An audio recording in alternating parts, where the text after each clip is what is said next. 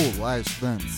Sou o professor Marco Nunes e este podcast é uma revisão rápida do Nerd Cursos Biologia sobre o sarcômero.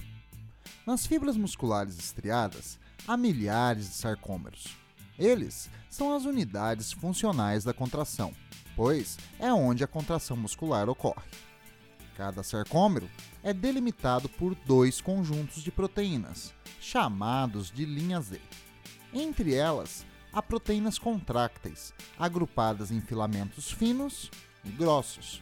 Na contração, o filamento grosso se liga ao fino e o puxa em direção ao centro do sarcômero.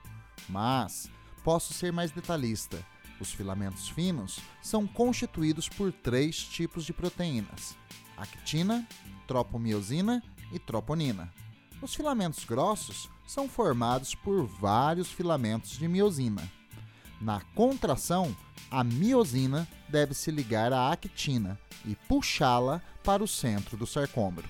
Mas nem sempre isso é possível, pois a tropomiosina obstrui o sítio de ligação para a miosina. É quando entra em ação a proteína troponina, que, estimulada pelo cálcio, afasta a tropomiosina da actina, permitindo a miosina se ligar.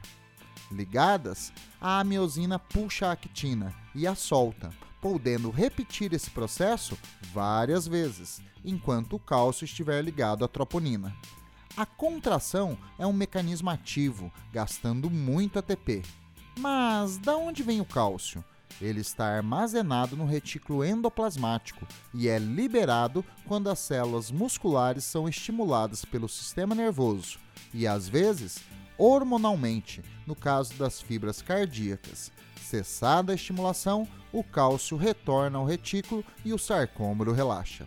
Bom, é isso aí. Continue firme nas revisões do Nerd Curso Biologia e bom estudo!